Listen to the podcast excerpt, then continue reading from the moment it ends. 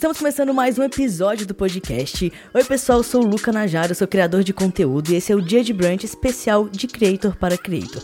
E aqui a gente vai conversar sobre temas relacionados à criação de conteúdo, com o intuito de trocar informações relevantes e algumas nem tão relevantes assim desse universo de criação. E aqui eu tô sempre acompanhado de convidados especiais. Aqui comigo tá o Tiago Guimarães. Para quem não conhece esse nome, Tiago Guimarães, que é muito chique, né?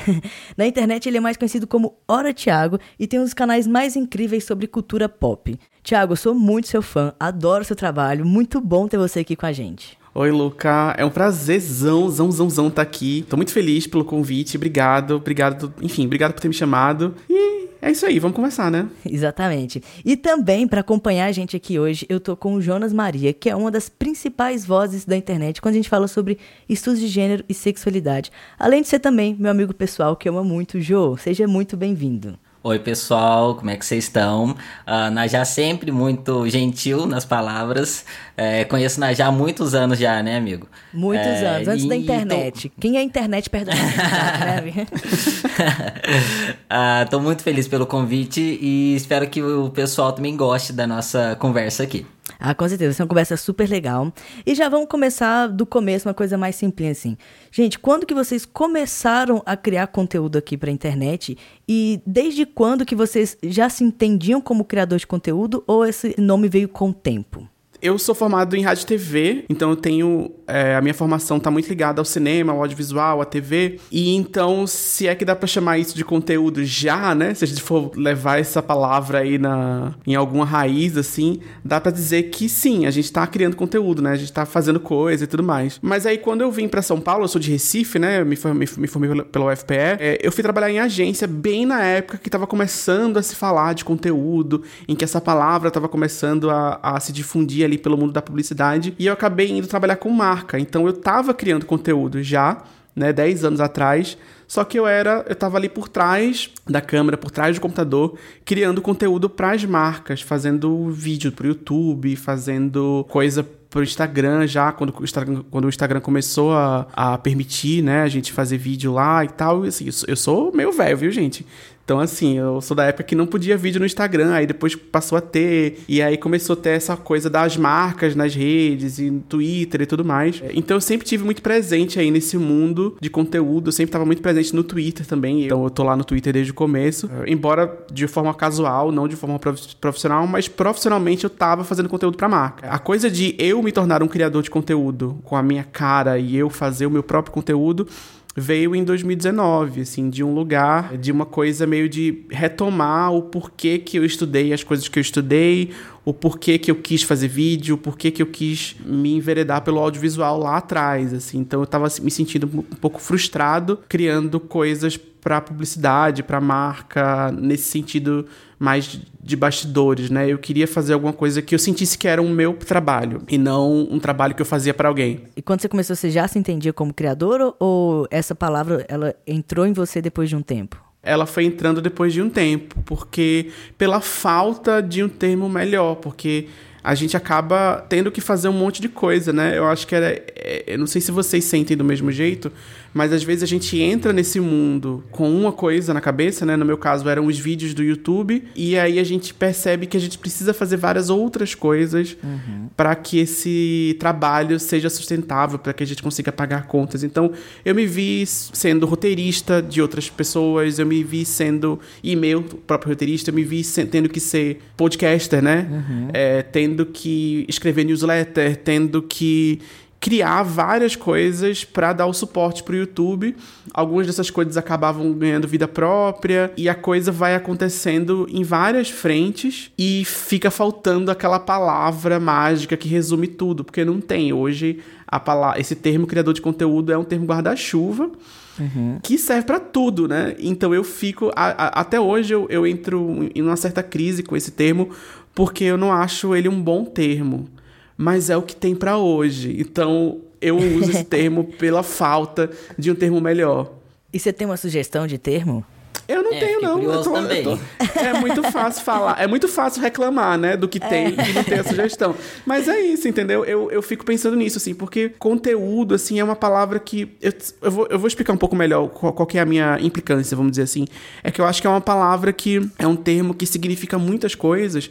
E eu acho que tudo que. Tudo que é muita coisa acaba não sendo nada, né? Então a gente vai esvaziando, assim, tipo... Então, às vezes, eu tive uma conversa com a Andresa Delgado no podcast dela. A gente tava falando sobre essa coisa de nomenclatura. E ela tava falando, assim, que ela não acha justo colocar, por exemplo, podcast e podcast de mesa são duas coisas diferentes. Ela falava assim, por exemplo, se a gente pega, sei lá, A Mulher da Casa Abandonada, né? Que é o que tá bombando agora. Como que você vai comparar isso com o próprio Lança Braba, que é o podcast dela, que é um podcast de mesa, é um podcast de entrevista, é, um pod- é é uma conversa. São expertises diferentes que são necessárias para fazer esses dois tipos de conteúdo. Como é que você agrupa essas duas coisas num lugar só, como se elas fossem a mesma coisa? Justo. Então aí se você expande isso pra YouTube e vídeo no YouTube, live, Instagram, newsletter, e aí tudo é criação de conteúdo, eu fico um pouco perdido. É, é isso, concordo, mas assim, concordo com você, pela, gostei. não é, É, A gente perde algumas subjetividades quando a gente coloca tudo dentro de um, de um guarda-chuva só. É porque eu acho que é, isso. muito recente também, né? Então a É gente muito acaba recente. é, ficando muito refém recente. mesmo de algumas coisas. E, É, Jô, pra você, certeza. quando que você começou a criar pra internet e lá atrás, quando você começou, você já se entendia ou essa palavra veio depois? Uhum. Não, eu eu meio que virei criador de conteúdo por acaso, né? Eu comecei a me envolver mais com acompanhar criadores de conteúdo quando eu tava é, entendendo a minha questão trans, né? Eu tava pesquisando sobre e o único acesso que eu tinha era através da internet e felizmente a gente já tava no momento em que outras pessoas trans também já estavam compartilhando as suas experiências. Então, foi aí que eu comecei a acompanhar essas pessoas e quando eu comecei a criar o meu conteúdo, é, foi muito numa, no movimento de compartilhar a minha experiência porque tinha pouca coisa na época. Então não foi um movimento é, comercial ou um movimento que intencional, sabe? Era uma coisa de troca. Eu tinha esse, esse- essa sensação de que era uma forma de voltar para a comunidade, algo que eu aprendi com a minha experiência. E como na época não tinha tanta coisa, era tipo, nossa, eu quero contribuir para outras pessoas terem acesso também, né? E, e era muito sobre isso, esse movimento antigamente, né? Você tava lá nesse momento, né, né, já? Sim, de, tipo, compartilhar. É, acompanhando de perto. Você fez parte desse movimento, né? Você era um dos caras que eu acompanhava também. Que era essa coisa de, tipo, compartilhar como que foi a cirurgia, porque a gente não tinha essa informação. é, compartilhar médicos, o uso dos hormônios. Então era, era esse movimento de troca. Que momento que essa chavinha virou pra você? Então, quando eu comecei no Tumblr, foi esse movimento de tipo, só tô compartilhando, e aí o Instagram também começou a, a meio que é, acontecer, né? É, eu não lembro exatamente o ano que isso foi, mas provavelmente foi 2000, entre 2013 e 2015, por aí. E aí eu criei um perfil no Instagram também. A minha namorada, a Nathalie, ela já era uma criadora, ela já estava no YouTube, o YouTube tava bombando muito na época. E aí eu só criei um perfil, é, compartilhava alguns textos que eu fazia, que era tipo umas poesias e tal. E as pessoas começaram a me seguir, né? Muito por um movimento vindo da Nathalie. É, só que aí quando eu, eu- como eu tava também criando esse conteúdo no Tumblr, as pessoas me conheciam lá e começavam a me acompanhar nas redes. E aí as coisas meio que foram acontecendo por acaso, né? As pessoas começaram a, a se aproximar. É, eu, eu tava estudando pro mestrado, então também tava compartilhando meus estudos, os textos que eu tava lendo, as pessoas gostavam e tal. Mas assim, pra mim, eu fiquei muito tempo ni- nisso, de tipo, eu só tô compartilhando o que eu tô fazendo. A chavinha só virou de tipo, ah, eu vou me profissionalizar de certo modo nisso, é, eu considero como marco quando eu criei o meu canal no YouTube. Eu já estava produzindo conteúdo, assim, de certo modo, produzindo conteúdo no Instagram, mas era, era realmente uma compartilha. Eu estava compartilhando uma experiência, mas aí quando eu fui pro YouTube é que para mim isso se tornou uma questão de fato, sabe? E aí coincide com a pandemia, que foi em 2020, foi também quando eu comecei decidir fazer um canal de fato. Eu já tinha alguns vídeos an- antigos é, documentando o que eu tava fazendo do que uma criação de conteúdo. Então, pra mim, foi meio que nesse momento da pandemia e ir pro YouTube. Pra mim, o marco é, que eu considero é isso. Antes foi muito por acaso. e eu reparei uma coisa, assim, na, na trajetória de todos nós, né? Que uma das coisas mais difíceis pra gente, quando a gente começa a criar o conteúdo, é a gente entender o que, que a gente quer falar na internet, né? Quais temas que a gente quer abordar, o que que a gente não quer, em qual nicho que a gente se encaixa. O Thiago tá na cultura pop, mas o que da cultura pop, né? Que é tão grande. O Jonas também em gênero e sexualidade, o que que você quer falar, o que que você não quer. E eu queria saber de vocês, quando vocês começaram esses temas, eles, você já tinha uma noção, não, eu vou seguir por esse caminho, ou ele foi mudando aos pouquinhos? Por exemplo, o Jonas começou no Tumblr, que era uma escrita. O vídeo que você faz hoje, é, você hum. já tinha uma noção que você queria fazer esse tipo de vídeo? Ou o Thiago, quando fazia até para as outras pessoas, ou começou lá atrás no, no Instagram, você já tinha noção onde você queria chegar com o seu canal no YouTube ou não? Esse, esse amadurecimento foi chegando aos poucos?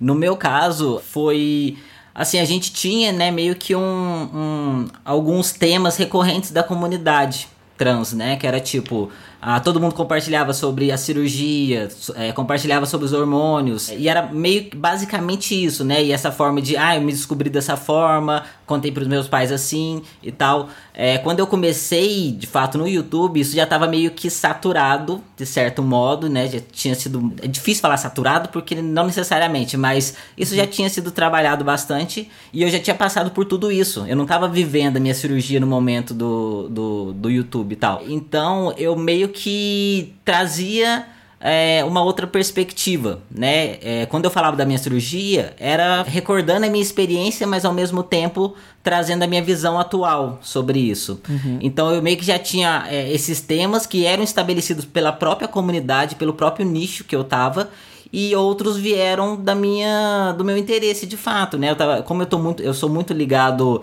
à leitura, aos estudos, para mim foi muito natural compartilhar isso. Foi meio que se encaixando naturalmente, né? De novo, é para mim não foi um movimento muito pensado, né? Não foi planejado, não foi algo que eu sentei e vou falar sobre isso, isso, isso. Isso aconteceu de certo modo, mas o nicho ele já estava estabelecido. Então eu olhei por aquele nicho, né? Que era meio que o nicho LGBT e aí eu tava ali é, no, na letrinha T. Uhum. É, eu olhei o que estava, o que já era produzido e a partir daqui eu pensei o que eu posso contribuir com o que já existe e o que, que eu posso trazer de novo. Massa. Legal. Eu gosto muito, Jô, do que você faz. Assim, eu acho que você trouxe mesmo uma visão nova para um lugar onde a gente já estava muito acostumado de ver mais do mesmo, sabe? Aí você trouxe um refresco pra gente, eu gosto muito. E Thiago, e você? Bom, eu tenho, eu tinha um norte lá, né? Eu criei meu canal em 2019 com uma proposta de falar de cultura pop com uma perspectiva de, com uma perspectiva um pouco mais política, de trazer discussões políticas, de usar a cultura pop como um gancho para discutir algumas ideias que eu achava interessante. Então tinha um certo teor político ali, mais subliminar, vamos dizer assim, no começo, porque era isso que eu queria chegar. Eu tinha um norte, que era alguns criadores gringos que eu via no YouTube que produziam vídeos muito elaborados muito pesquisados e, muito, e, e longos e, e elaborados e com uma linguagem interessante, com abordagens diferentes e com muita pesquisa, e eu queria chegar nesse norte, mas eu era muito inseguro em várias coisas, porque eu nunca tinha feito.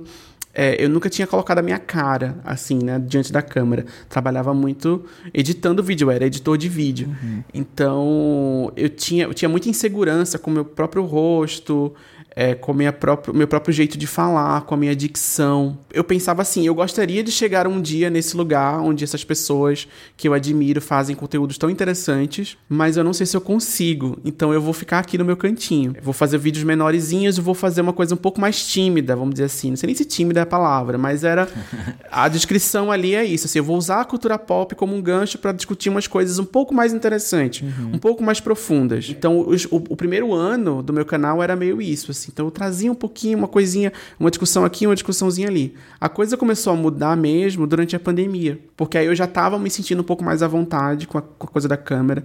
Eu já estava sentindo que eu estava chegando em algum lugar que eu tinha melhorado, que eu tinha melhorado, né, que, eu, que minha, até minha dicção tinha melhorado e que eu poderia explorar umas coisas novas e eu senti uma necessidade, pelo momento que a gente estava vivendo ali na pandemia, do negacionismo e daquela coisa toda, eu senti uma necessidade de discutir política de uma forma mais incisiva, de trazer as discussões políticas com mais firmeza, com mais posicionamento, com mais contexto, com mais pesquisa. Então os vídeos começaram a ficar um pouco mais elaborados. Eu precisei descobrir novas linguagens, porque a pandemia meio que me quebrou as pernas ali num, num dado momento, aquele começo, porque eu não tinha equipamento, eu, eu tinha a ajuda de um amigo que me ajudava com, com, com, as filmagens e tal, mas eu não tinha nada, eu não tinha nenhum equipamento em casa. E aí, de repente, eu não podia é, mais receber ninguém em casa, e eu fiz, como é que eu faço para continuar atualizando o canal, sendo que eu não tenho equipamento, assim. Então eu fui comprando o, o microfone de lapela mais barato que eu consegui,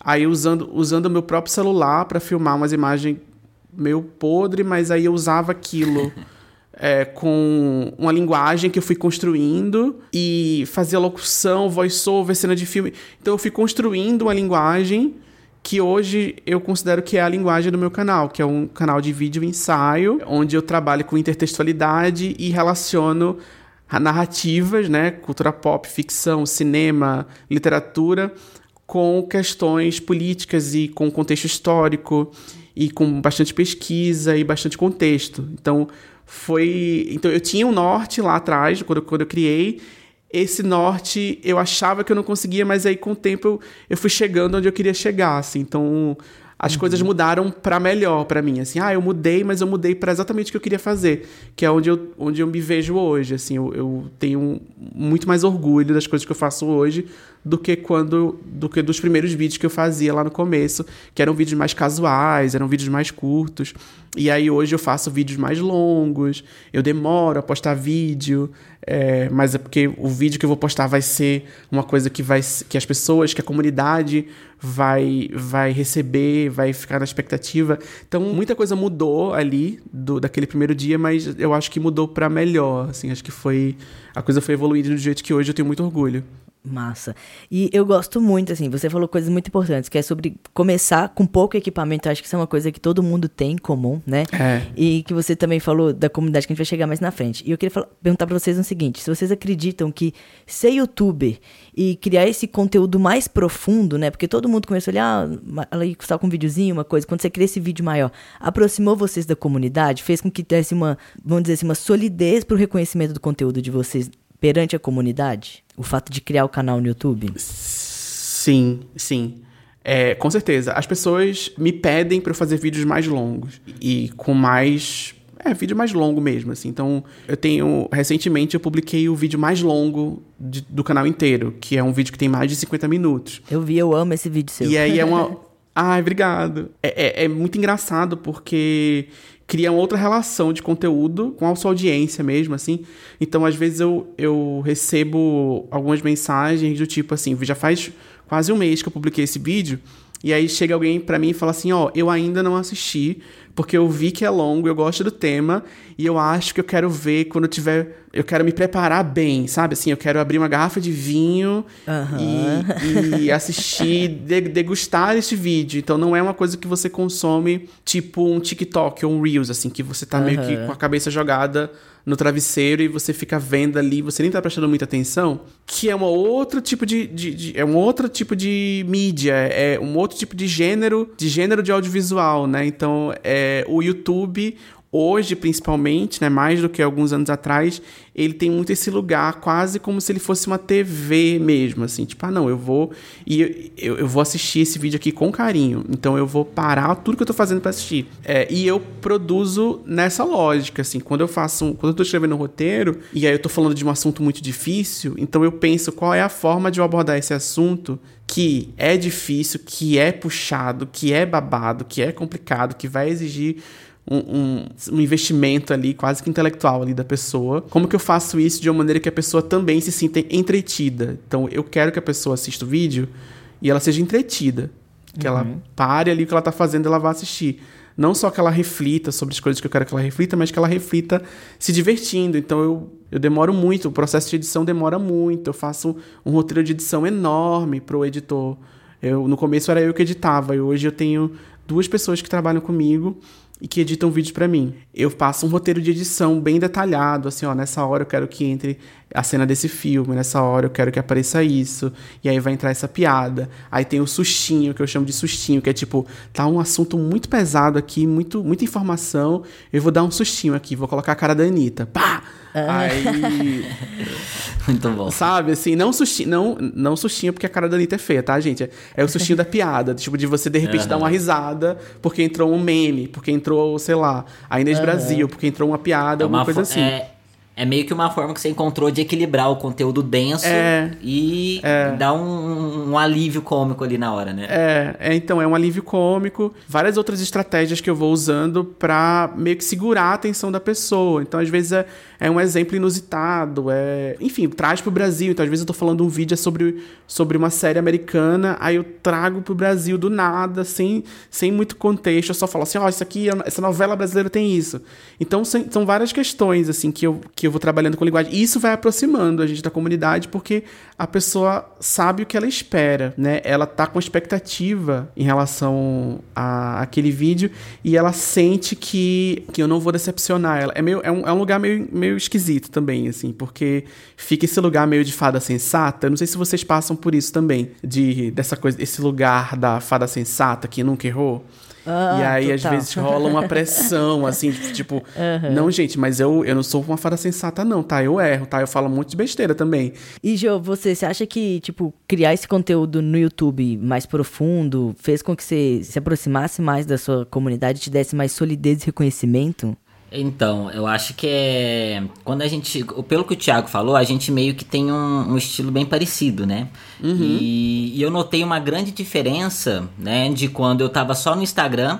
Mesmo antes de criar o canal, eu fazia alguns jobs e tal, né? Mas quando eu fui pro YouTube, essa plataforma ela me legitimou muito mais como criador, né? As pessoas começaram a me ver com outros olhos do que quando eu tava só no Instagram. E eu acho que isso tem a ver com o, o que, que, é o YouTube hoje, né? Eu acho que é que nem o, o Thiago comentou, se não me engano, né? Que quando, quando você entra no YouTube hoje em dia, ele tem esse, esse apelo um pouco de TV, talvez, uhum. e as pessoas elas pesquisam coisas no YouTube, né? Elas não estão lá só pelo entretenimento, elas querem pesquisar algo, elas querem entender alguma coisa. Então, é, o criar o conteúdo para lá, né? E quando eu, eu escolho, né, me focar em um conteúdo que é mais profundo, eu tô meio que construindo com isso, né, relevância, é, maior credibilidade. Eu, eu me torno, eu consigo me tornar uma referência nesse assunto, porque as pessoas elas vão lá, elas estão esperando um vídeo mais longo, elas gostam quando você coloca referências daquilo que você tá falando.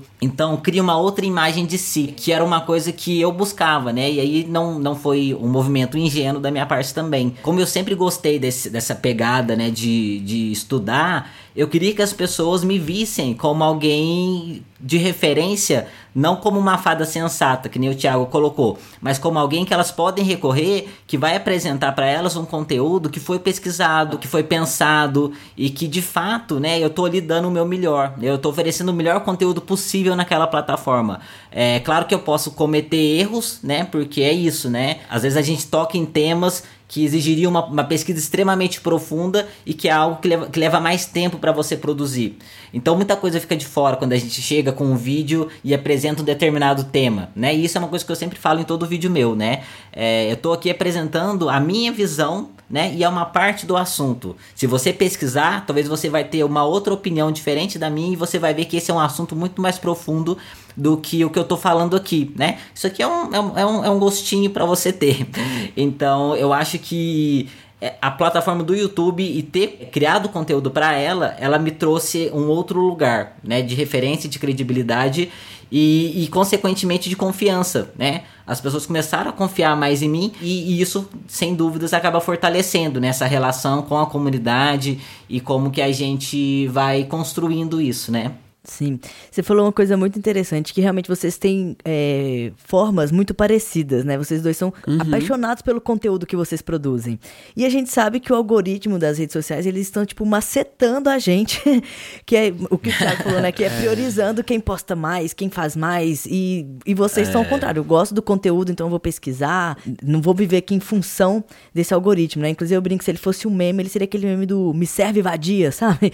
Porque é, isso, é, é literalmente ele tá pedindo que a gente faça tudo para ele, né? Eu queria saber, assim, fazendo essa produção de vídeos mais lenta, eh, no sentido de não postar todos sei lá, às vezes até toda semana, né? É difícil pros dois. Como que isso impacta tanto no conteúdo de vocês quanto no engajamento? Como vocês percebem isso? Eu tenho uma percepção bem clara que é se eu postasse mais, o meu canal teria crescido mais. Eu já teria atingido uma marca, uma certa marca aí de número de seguidores e de algumas coisas, mas eu não ia estar mais feliz, eu não necessariamente ia ter a mesma credibilidade que eu tenho com certo com o meu nicho, com a minha comunidade mesmo assim que eu acho que hoje é, é, é, uma, é uma. Eu considero uma prioridade, assim, é investir nessa comunidade. Claro, eu quero chegar mais longe e eu tô trabalhando para isso, para chegar mais longe, mas sem perder a qualidade e sem perder a minha credibilidade, que é o meu bem mais precioso, eu acho, assim, em relação a, isso, assim, é a noção de que as pessoas respeitam o que eu tenho a dizer, assim, aquela pequena quantidade de pessoas ali, aquele pequeno nicho de pessoas me respeita, tem um certo respeito pelo, pelo que eu tenho a dizer, confia, né, confia no que eu falo, confia na minha sugestão, então se eu falo assim, olha, esse livro é interessante, várias pessoas vão pensar, poxa, vou procurar esse livro também. As pessoas me, pe me perguntam assim, ah, qual livro que você recomenda para quem quer escrever, e aí eu falo, as pessoas ouvem, compram livros, sei lá. Então eu, eu acho para mim isso é muito importante. Então, mais importante do que ter esse crescimento tão rápido, porque eu acho que em algum momento chega, sabe? Assim, mas eu não tenho essa pressa toda, essa agonia toda de produzir o tempo todo e de estar tá ali servindo a esse Deus algoritmo e fazendo esse sacrifício, né? Tipo, ah, eu vou sacrificar aqui um alguma coisa aqui em nome desse Deus algoritmo aqui para poder para ele poder me dar mais seguidores aqui por mês e eu chegar lá e ter 100 mil seguidores e ter esse número aí que me valida, uma conta verificada, sei lá. Uhum. Então eu trabalho muito em prol dessa comunidade, da galera que tá ali perto, da galera que, que acompanha, sabe a galera que assiste primeiro, assim, o vídeo sai lá, a galera tá lá, nossa, cheguei aqui, nem vi ainda, mas já gostei, tipo assim, galera que faz essas já brincadeiras. Deu like, né? Já eu deu tenho, like antes de começar. É, então eu tenho uma galera que, que tem o financiamento coletivo do canal, que é o que segura a onda, porque se eu fosse depender do AdSense do YouTube, não, não ia conseguir. Então eu conheço gente, criador de conteúdo, criadores sérios, que trabalham em função do AdSense, que vivem disso, uhum. que pagam as contas com dinheiro do AdSense. E não, não é desmerecendo de forma alguma, né? Acho que são estratégias. Então eu tenho a minha estratégia que é muito mais focada em comunidade, então é um número, de certa forma, menor de pessoas, mas são pessoas que estão muito envolvidas, que assistem tudo.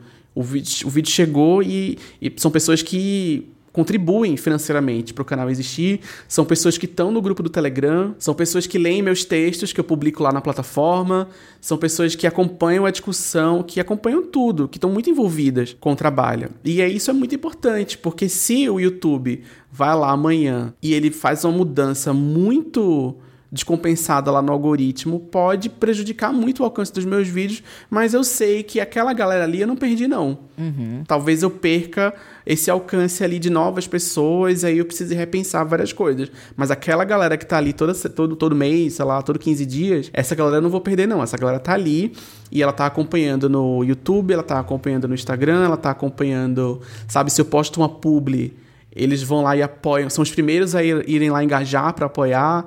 Então é muito importante, assim, eu, eu vejo isso como a minha maior prioridade. Muito mais do que o algoritmo. Muito mais do que o algoritmo. Até porque é isso, assim, se, tipo, se eu precisar mudar de plataforma amanhã, por qualquer motivo que seja, sabe Deus o quê? A galera eu tenho vai, uma né? galera a galera vai, a galera vai, assim. Então é, uhum. se o YouTube decidir que não, agora a gente vai priorizar outro tipo de conteúdo, esse tipo de conteúdo que você faz aí não serve pra gente mais, é, ou você muda, ou a gente não vai mais distribuir o seu vídeo, assim, caramba, o que, que eu faço agora, assim? Eu vou investir no TikTok, eu vou investir no Instagram, eu vou fazer uma newsletter, sei lá, tantas opções aí que eu tenho, mas eu tenho uma galera, tem uma base ali. Uhum, que aí essa, é nessa base que eu vou me basear. Isso que você tá falando, Thiago, é, é meio que um movimento muito, muito contraproducente, né? A gente tá vivendo um, um, um momento do boom do TikTok, né? Com a pandemia, todo mundo começou, é, muita gente foi. começou a criar conteúdo e é um conteúdo que precisa ser rápido, precisa ter estímulos. É, você não tem é. como é, parar para refletir sobre isso. É, não é para você parar e pensar e consumir aquele conteúdo, né? É um conteúdo rápido, é muito dinâmico, reativo né? É, divertido, é isso, né? E é, quando reativo, a gente. Você vai lá, você só reage. E aí você É, fala. O que tá na é, sua cabeça, você reage, passa e vai embora, né? É, é isso. E a gente aqui, a gente tá falando de um conteúdo, ele é demorado para ser produzido, ele é longo, então a pessoa não vai assistir logo de cara. Então, é um movimento, né, em que a gente de fato tá se focando na, em construir uma comunidade. Né? E não em crescimento necessariamente. E eu acho que isso é um movimento válido, né? Mas é, é um movimento que precisa ser pensado de fato. Porque se o foco da pessoa é crescer, então realmente você tem que entender qual que é o estilo de vídeo hoje em dia que É. vai te possibilitar isso. E aí, o crescimento é isso. Você, quanto maior você é, claro que você ganha mais no mercado. Mas ao mesmo tempo, quando você cresce muito, você não necessariamente tem uma comunidade que é extremamente engajada. A gente pode entrar em perfil de qualquer pessoa e ver lá quando uma pessoa é muito, muito grande. Ela não necessariamente tem tantos comentários assim, né? Enquanto a gente vê uma, uma pessoa É. muito pequena, os comentários é, é- são comentários com muito mais envolvimento no que você tá falando do que necessariamente qualquer comentário, tipo, ah, lindo, ah, legal, adorei. E até em relação à questão financeira mesmo, assim, por exemplo, de trabalho, de publi, não necessariamente você, só porque você tem a sua comunidade é relativamente pequena, você vai ganhar pouco, assim, não é uma coisa que aumenta proporcionalmente ao número de seguidores, né? A gente sabe disso, né? Eu e o Luca, a gente aqui na Brunch e tudo mais, a gente sabe disso, assim. É uma, um discurso muito forte, assim, de que não é o número de seguidor que vai definir isso, assim. Se você fica muito focado nisso do número de seguidor, você tá muito em cima disso, putz, pode ser que algumas coisas não, não deem muito certo aí pra, pra você, assim, ne- ne- nesse sentido, assim, você... é, É. Tem que ter uma estratégia, tem que ter uma Assim, estratégia. É claro que o número de seguidor, em alguns momentos, ele é importante, mas ele não é Aham. tudo, né? Quem tá focado só em Não. números de, de seguidores, não é tudo. E aí, entrando nisso que vocês falaram também, vocês começaram a trazer muito de... Quando eu posto a publicidade, vou meter um pouquinho o dedo na ferida na publicidade aqui, né? É, a gente sabe que uma dor do nicho que a gente tem, que eu também tô inserido no nicho, é isso, assim... Não, é, não tem publi todo dia, não todo mês, às vezes nem tem todo mês, né? E quando tem, Não. são momentos não, não específicos, assim, né? E eu queria saber pra vocês, assim, qua- quando é que essas marcas chegam até vocês, assim? Existe um, um- tipo assim, ah, tal mês é bem específico, ou tipo, ah, a cada dois meses, a cada três meses, como é que, como é que a publi, a hashtag publi chega no nicho de vocês? Assim, eu acho que pra é quem rir é pra não LGBT, chorar, né, Thiago? É. Eu acho que pra quem é LGBT, o mês de junho é um mês muito próspero pra gente, né? E o, o mês trans também, é um mês que chega a publi pra quem é trans, né? Não muitas, mas chega, né? Só que é isso, né? Que nem vocês estavam comentando, nessa Chegam questão de várias valores. coisas. Você, você meio que consegue, de fato, né? Para você, você não precisa ter tanto número para você fazer dinheiro e você trabalhar com marcas, ganhar uma grana legal, mas ao mesmo tempo, que nem o Ana já falou, você tem que ter um certo número, né? Você precisa de um número mínimo e você precisa ser relevante o suficiente na sua comunidade para que você seja percebido pelas marcas. Você não consegue também ter uma comunidade ali grande mas sem ser relevante, né? Você tem que ser alguém dentro, dentro do seu meio, dentro do seu nicho, e eu acho que isso também é importante, né? A pessoa ter isso em vista. Como é que eu faço para que as pessoas, que eu fure a minha bolha, não em termos de nicho, mas eu consiga é, furar a bolha para que as marcas me percebam também. Eu acho que esse é um grande desafio, né? Porque aí, como o número não é o que te sustenta, né? Você, você não tem um número extremamente grande para as marcas chegarem a despeito de quem você é você depende disso, né? Dessa, dessa relevância e do seu nome. Quem é você nesse nicho? Mas é isso, assim, eu, eu, eu acho que, que o Jonas falou, concordo com, com tudo que você falou, e acrescento só a questão do. re- reforçando mais a questão do.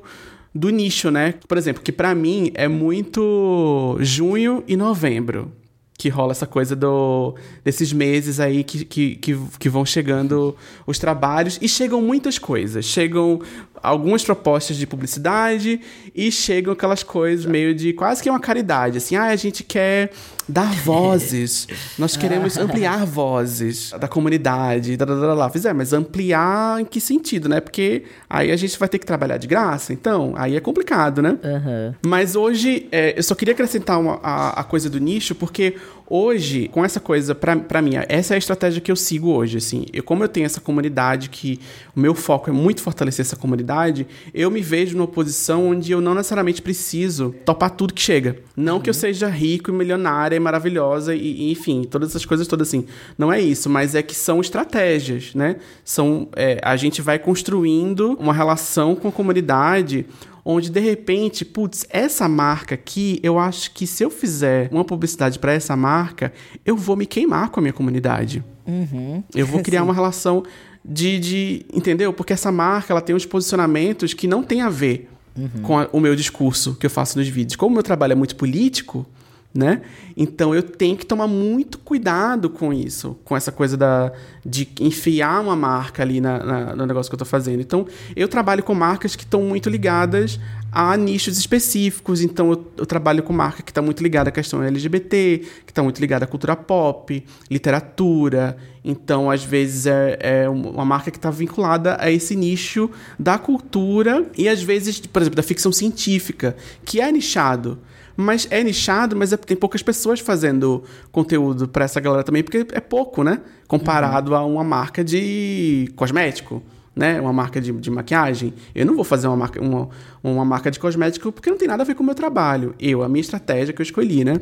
Uhum. É, mas aí uma, uma, uma, marca que tem a ver com cultura, que tem um trabalho interessante relacionado à cultura, que tem um trabalho, é, que tem um trabalho interessante relacionado à ficção científica, que é um nicho que eu trabalho muito nos meus vídeos, aí já vai ter, aí já, aí já vai dar para fazer uma coisa interessante. Um trabalho que tem a ver com o meu conteúdo, que tem uma marca ali apoiando, que não foge uma coisa da outra, né? Que não tem, não, não é de repente eu fiz um conteúdo aqui que não tem nada a ver com as outras coisas que eu faço. Não, tem tudo a ver com as coisas que eu faço, só que agora tem uma marca envolvida. E aí, de repente, vai ter um, um voucher de alguma coisa, um cupom de promoção, no meio de um conteúdo que é simplesmente mais um conteúdo, que não tem nada de diferente do, do, conteúdo editorial que eu já faço, assim. Então, eu acho que a, a relação com a comunidade ela fortalece até nesse sentido assim então fica o, a recomendação ali o conselho para quem está começando que está querendo investir aí em alguma coisa de prestar atenção nessas coisas também porque às vezes parece que é uma coisa que atrapalha né um posicionamento político ou o nicho ou o número de seguidor que é pequeno demais mas às vezes ajuda dependendo da, dependendo da estratégia que você escolhe para seguir o seu trabalho. É uma forma de cuidar da própria imagem, né, Tiago? Sim. Porque e que te ajuda. Você é, e você tem que, tem que ter essa coerência e uma questão de ética também, né? Nem, é. nem todo trabalho faz sentido realmente, né? E eu acho que uma coisa interessante é, é que aqui a gente tá falando de um nicho, né? Bem estabilizado, de certo modo, né? A internet tem, é, trabalhar com conteúdo tem esses vários nichos, né? A gente tem beleza, a gente tem tecnologia, a gente tá inserido, né? No, no nicho LGBT, na negritude e tudo mais, mas a gente tem outros nichos, né? É, esses nichos são nichos comerciais, né? Isso é, é inegável. Uhum. É, mas quando você entra em um outro nicho, por exemplo, eu acompanho algumas pessoas góticas e elas falam sobre isso. E esse grupo social é, e quando você cria conteúdo sobre isso, ele é um pouco mais sensível. Você não consegue é, chegar grandes marcas em você para você fazer uhum. uma publi, né? Porque é isso, Sim. né? É, é, é, muito nichado, é muito pontual. As marcas uhum. não necessariamente estão interessadas em trabalhar com essas pessoas, mas elas conseguem às vezes. E aí aquela coisa, né? A gente tem é, marcas alternativas que aí sim, né? Vão trabalhar com esses perfis, né, uhum. né? De quem, por exemplo, gótico, a gente tem marcas de roupas góticas que vão trabalhar. Aí é claro, né? A gente começa a atingir alguns limites. Porque, como são marcas alternativas, elas também não têm tanto dinheiro como uma grande marca. E aí você acaba uhum. ganhando menos, né? E nem uhum. todo nicho é necessariamente comercial. Por exemplo, tem o. Eu nunca, eu nunca sei pronunciar o nome dele. É Marmute? Não sei. Vocês sabem quem é o sexólogo? Sei, sei, sei. Vocês sabem quem é, não sei, é ele que me perdoe se tá errando o nome dele, ele já falou várias vezes.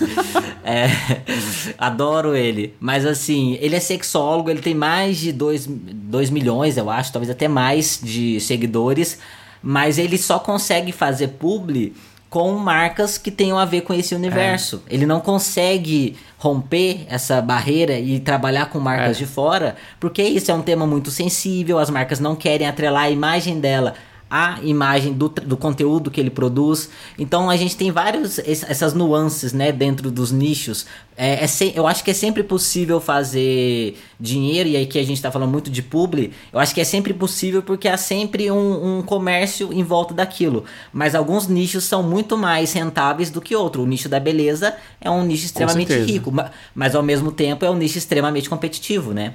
É. Sim. Não sei se vocês vão lembrar, vocês que estão há mais tempo, vocês devem lembrar. Antigamente na internet tinha um curso que chamava Fique Rico com Nicho.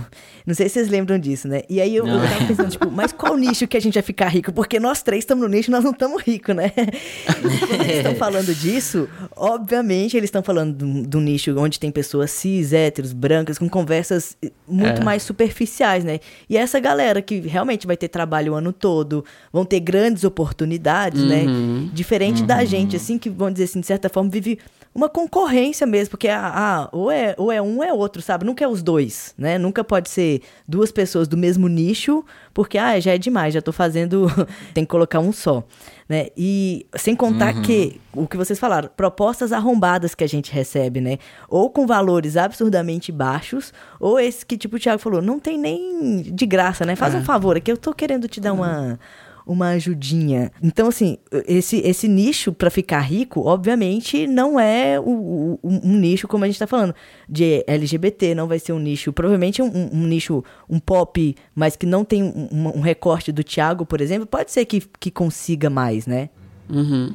É aquela coisa, né? Quanto mais nichado você é, mais é. limitado você também fica comercialmente, mas ao mesmo tempo você também tem grandes chances de criar, de construir uma comunidade mais forte e aí talvez ganhar dinheiro de outras formas, né? Não só com publi, mas aí é aquela coisa, né? Produtos, serviços, cursos e afins, né? Total. E vocês dois têm isso, né? Vocês dois têm um apoia-se. E se vocês têm mais Sim. alguma coisa, além do apoia-se e da hashtag publi?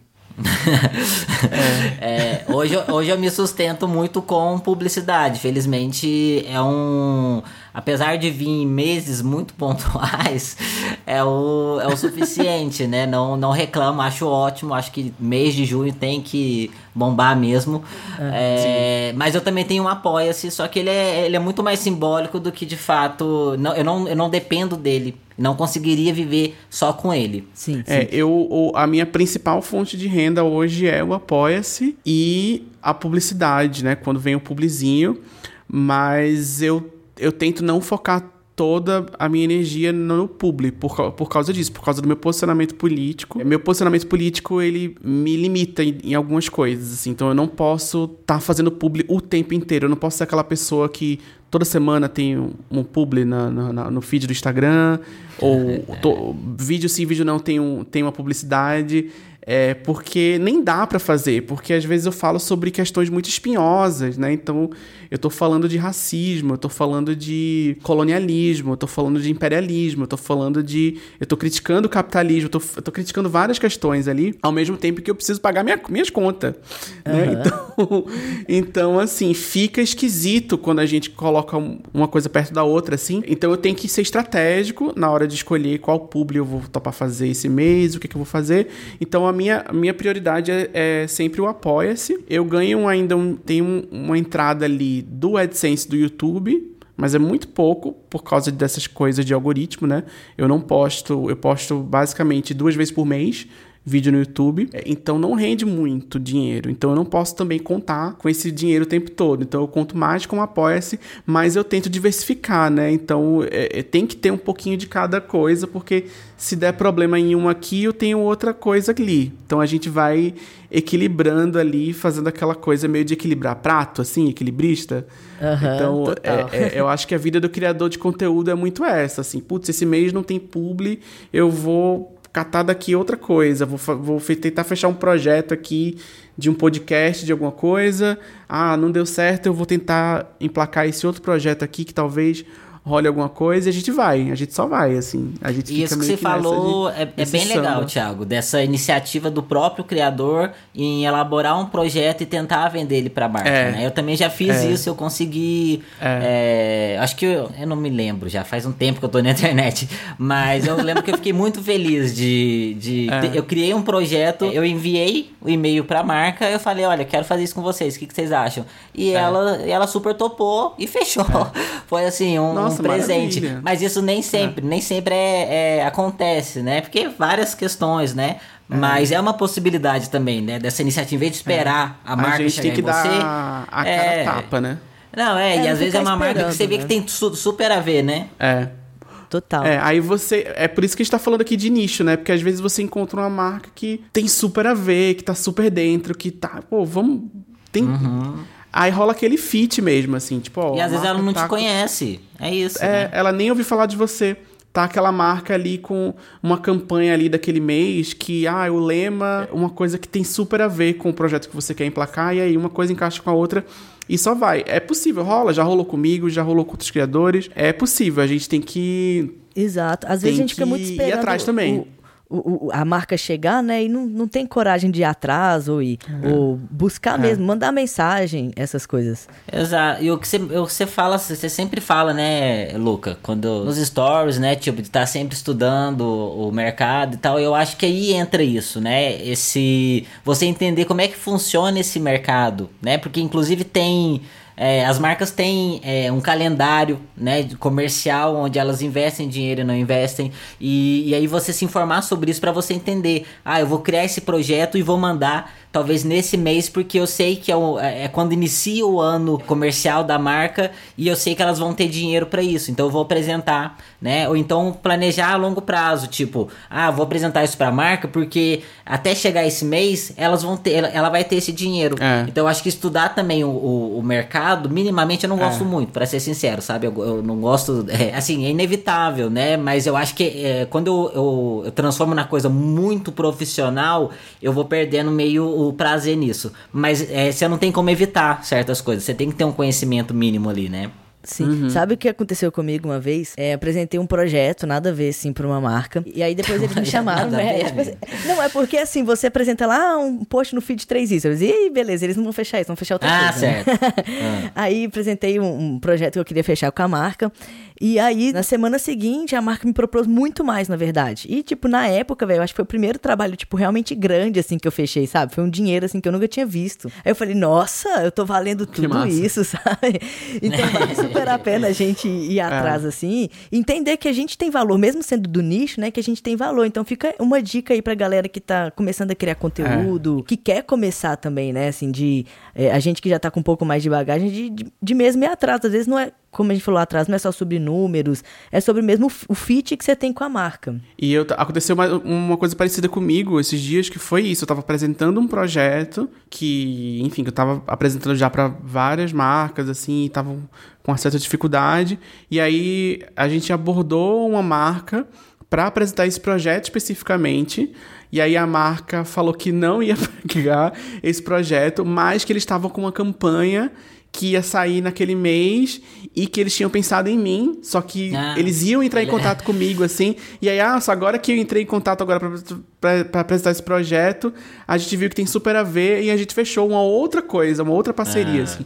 Porque eu tinha procurado agradável. primeiro. É. Então deu, foi tipo assim, ah, que pena que não pegou o projeto que eu queria vender, mas nossa, rolou isso aqui.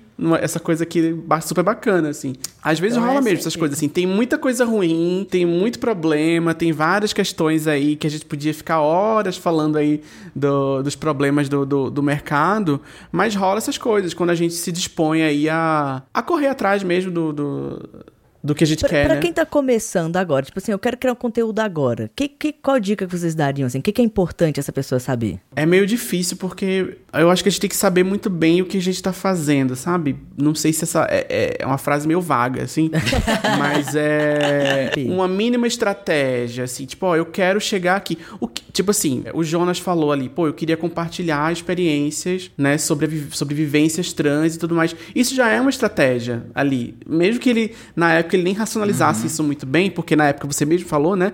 Ah, eu não me vi ainda como criador de conteúdo, eu tava compartilhando coisa. Isso já é uma estratégia. Eu tô, eu tô querendo formar uma comunidade. Porque você formou uma comunidade, era um lugar ali que tinha poucas informações, ainda é, né? Se você for ver, a, a disponibilidade de informação ainda é muito pouca, mas aumentou muito por sua causa, em grande parte, né? Porque você foi uma das pessoas mais importantes nesse nicho, assim, aqui no Brasil. E aí, a estratégia era essa, assim, ah, vou, vou- fortalecer uma comunidade, eu quero trocar informação sobre vivência trans, trocar informação sobre cirurgia, sobre hormônios, sobre vivência, sobre todas essas questões, assim.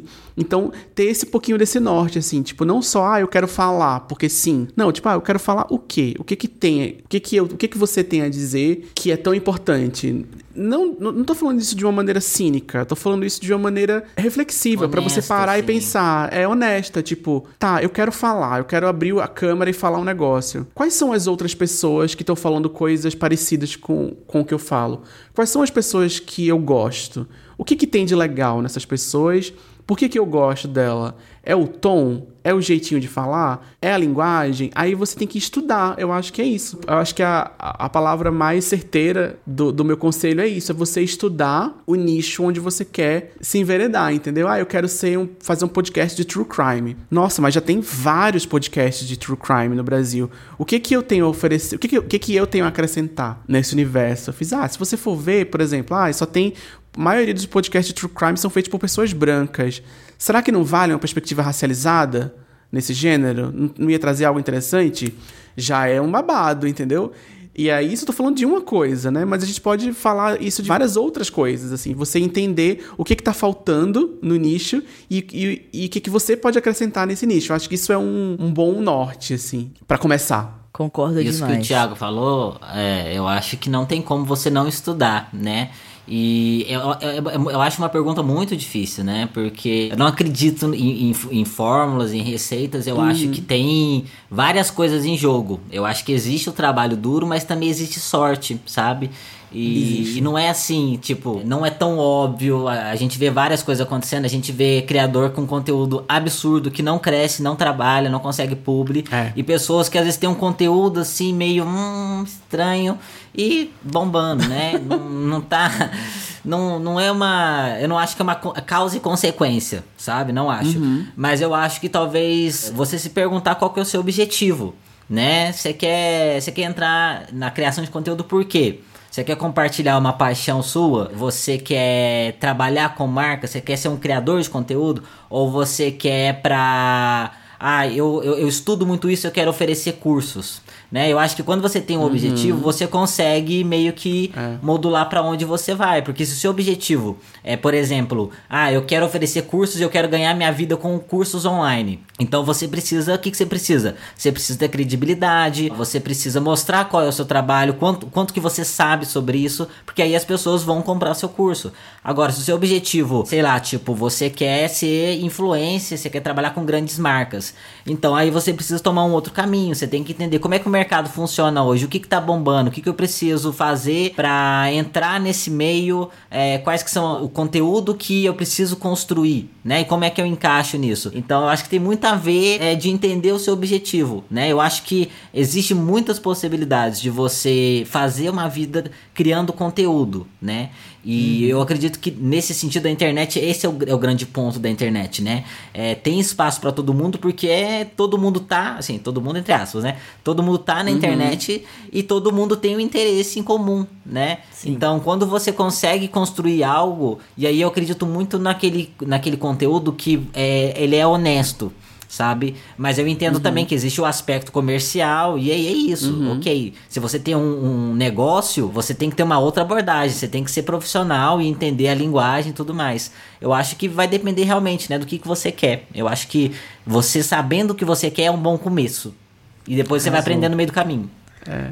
Eu sigo um cara no TikTok que ele é professor de história tem muito professor de história no TikTok, né? Acho engraçado isso. Mas é um cara que ele faz conteúdo sobre história. Ele faz uns vídeos super interessantes. O nome dele é Odir, Odir Fontoura. E ele, ele faz uns videozinhos. Eu comecei a seguir ele porque ele fazia uns videozinhos interessantes, umas perspectivas interessantes, assim, sobre história e sobre fatos históricos e tudo mais. E eu percebi que o grande objetivo dele ali é menos o conteúdo em si e mais a carreira dele de historiador e o curso dele, onde ele tem um, ele tem um curso de história, um curso online de história e tudo mais. Então, o conteúdo dele é todo voltado para é, chamar aluno para fazer o curso dele. Mas o conteúdo em si é muito interessante, né? Não é só um gancho para você fazer o curso, assim. Então, só você vê um videozinho de um...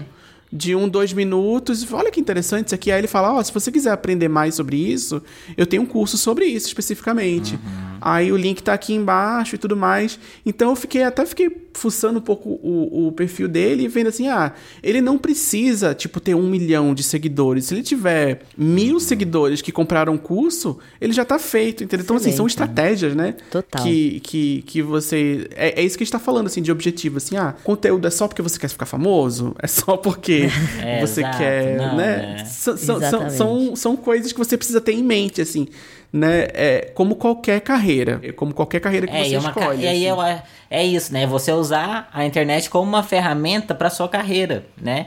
E aí é isso, que nem esse cara aí da, que vende cursos de história. É, quando eu assisto o conteúdo dele, eu vejo que ele sabe o que ele tá falando. E aí talvez ele tenha algum curso que me interesse. É tipo, nossa, vou fazer é. esse curso dele porque ele me passa confiança.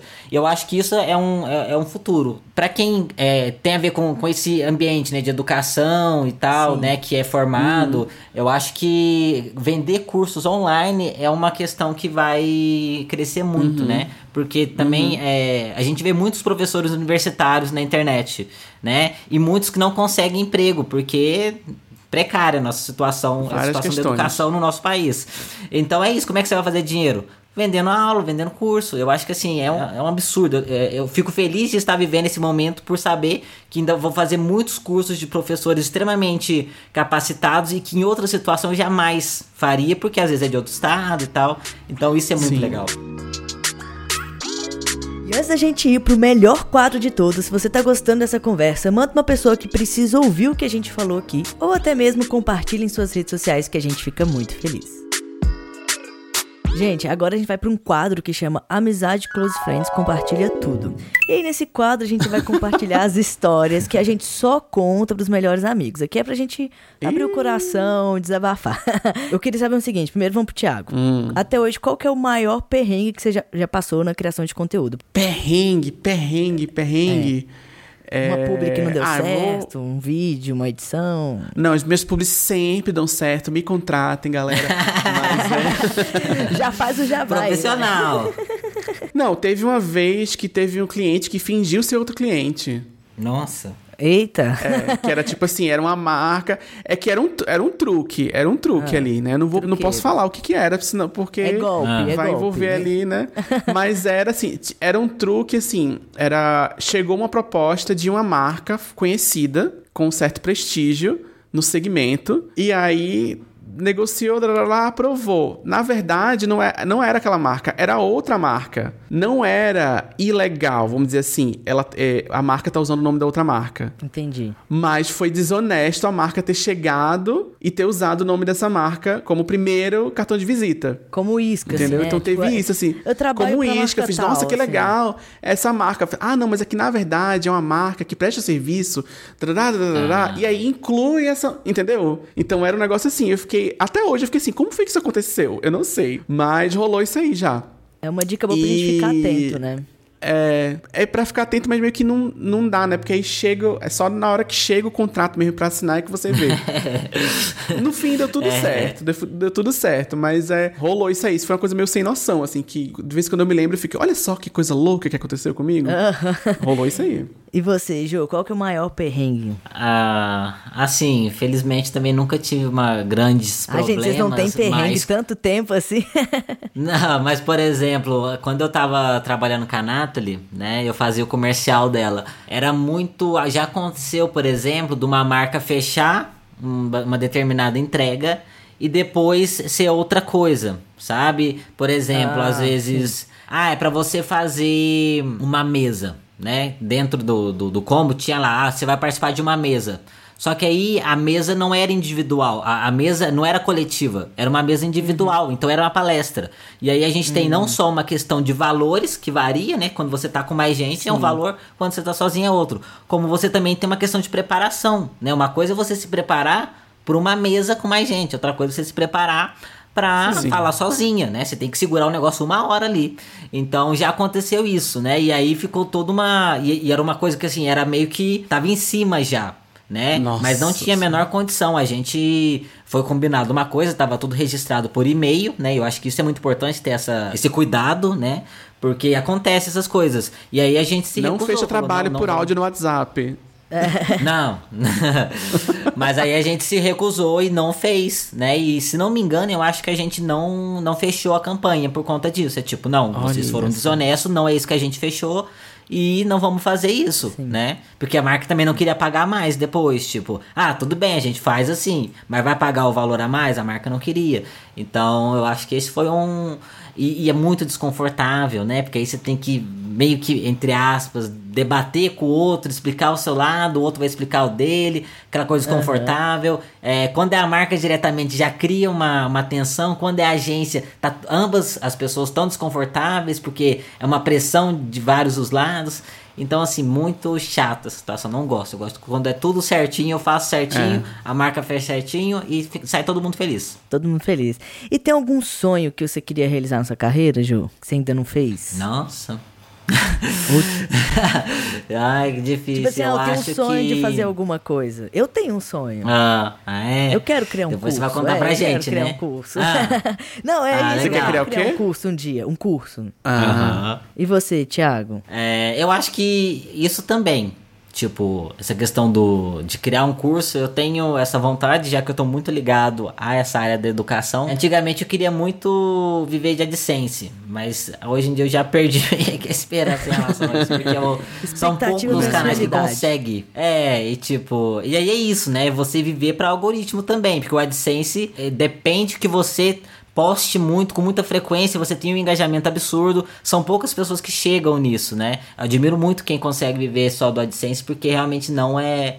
Não é simples. Talvez eu acho que eu gostaria de viver de apoia-se, sabe? De ter uma comunidade consistente, que eu consiga entregar meu conteúdo no meu ritmo e a comunidade é, goste desse conteúdo a ponto de tipo, nossa, eu quero apoiar essa pessoa porque eu gosto do trabalho dela e também quero é, consumir esse conteúdo. Então acho que seria legal. Mas eu acho que o curso seria o meu top 1. Massa. E você? Legal.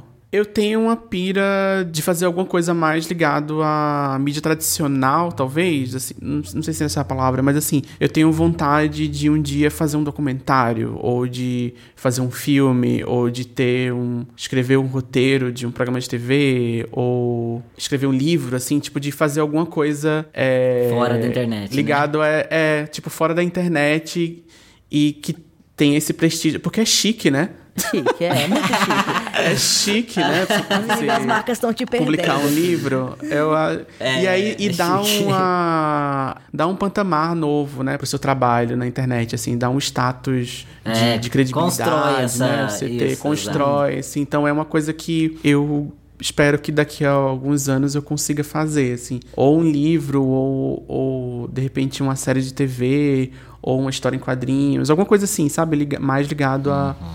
a- Então, marcas a que estão ouvindo a gente aí, ó, assim. aproveita, né? Enquanto enquanto você não começou, que a hora que começar também não para. É. E Thiago, com certeza é só uma questão de tempo. Com certeza, Ai, meu amigo. Deus. Com certeza. Gente, agora a gente vai para um quadro que chama Formule uma opinião no tempo de extras, ou seja, em 15 segundos. E eu vou interromper se vocês passarem dos 15 segundos, tá bom? Vou começar Ai, com o Thiago. É 15 Deus. segundos, hein? Você se prepara quando eu falar. Parece uma eu- ótima ideia essa. Ótimo pra ser cancelado. Vamos lá, vamos lá. Thiago, o Instagram criando É. mais um formato. O que, que você acha disso em 15 segundos? ah, gente, o Instagram não tem mais o que fazer, não. de ficar aqui Primeiro que o Instagram não cria formato, ele copia formato de outra plataforma. A minha opinião é essa. Pronto, eu falei, tá certo. Jô, dancinha do TikTok, você é a favor ou contra? E responda dançando enquanto você fala. A dancinha de TikTok eu, eu não é pra mim, acho meio. Hum, Vamos, já foi, acabou. Tiago, no briefing diz, seja livre, você é livre e eles não queriam bem aquilo. O que, que você faz? Ah, nossa senhora. Ah, eu dou um truque, né? Eu falo assim, gente, manda aquele e-mail meio desaforado, mas com meio fofo. É isso que eu faço. A minha, minha, minha linha editorial é sempre essa. Boa. Um- Jonas, Um, um fofinho com um leve tom de desaforo. Boa. Jonas, ah, seu primeiro vídeo na internet, você ama ou acha sem noção? Amo porque eu tive a iniciativa de postar, né? Isso já é uma grande coisa. Boa, boa, é isso. É. Nossa, isso aí é, isso aí é babado, essa resposta, hein? Tiago, Oi. pra você, o YouTube tá morrendo? Não, de forma alguma, meu sustento. Muito bom. Jonas, tem alguma rede social que você não criaria de jeito nenhum e por que o Kawaii? Kawaii, o que, que é isso? Nunca entrei. Não criaria pro Kawaii, não criaria pro Twitter. Você nunca entrou no Kawaii? Não, Amigo. nunca acessei. Nunca baixei esse negócio, nem sei o que é. Arrasou, Tem aquelas novelinhas lá, né? É, as novelinhas. A gente mandou um dia. Eu e a Bruna a gente mandou um dia.